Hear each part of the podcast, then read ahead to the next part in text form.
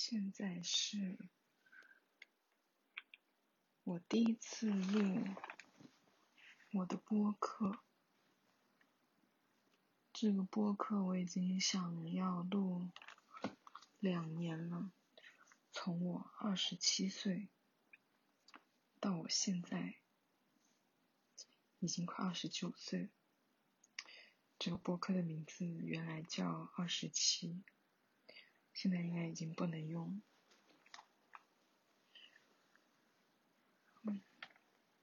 为什么要做播客呢？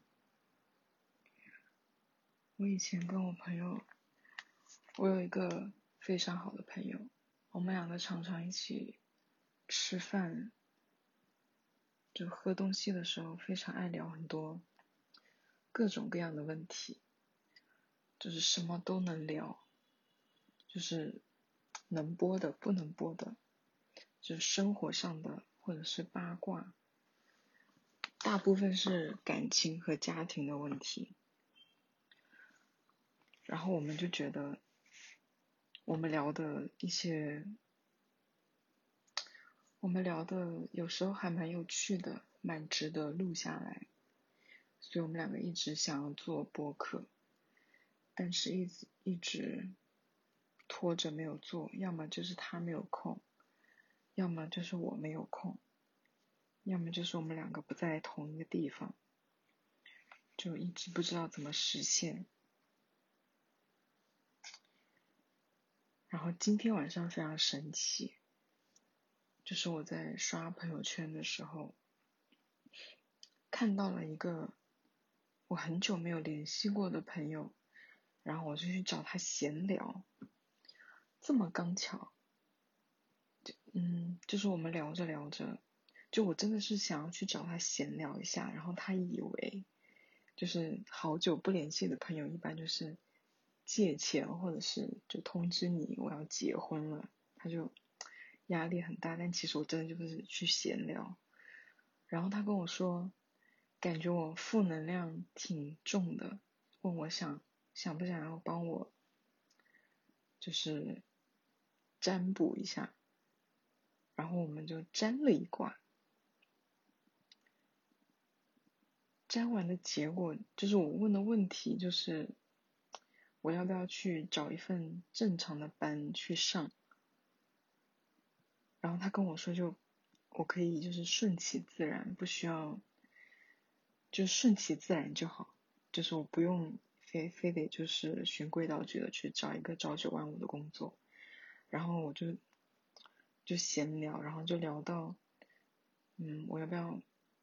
找点什么事干？我应该找点什么事干？然后他就说，我应该做一些关于新媒体方面的事情。我就突然想到了播客这件事情。然后真的就是就是两年，这这个事情，我跟我朋友说要做播客这件事情，想了两年。但是一直没有去做，然后他说了这个事情之后，我想，对啊，那我可以自己一个人做，我为什么从来没有想过我可以自己一个人做这件事情呢？就是自言自语这件事情，我也是 OK 的，因为以前有做过类似的，真的是茅塞顿开，就是没有想到跟他就是聊一下这个事情，就真的就想要闲聊，他竟然给我占了一卦，然后我又想起了播客这件事情。然后他跟我说，他就是最近正在接触这个事情，然后他正正在接触做就是占卜这个事情，然后刚好想要找个人就是当小白鼠，然后刚好我找到了他，就是一切就是一切就是机缘巧合。对，为什么我会想就这个事情两年前就在想的事情，为什么我？我可以一直耽搁到现在呢，就是我从完完全全没有想过我可以自己一个人做这个事情，so 我就开始，我决定开始自己做播客。如果我的朋友还想要跟我一起做的话，就是欢迎他来做我的嘉宾。然后我该想一想我的播客应该取个什么名字了，既然二十七。已经过去了，然后我又不太喜欢二十八跟二十九这两个这两个数字，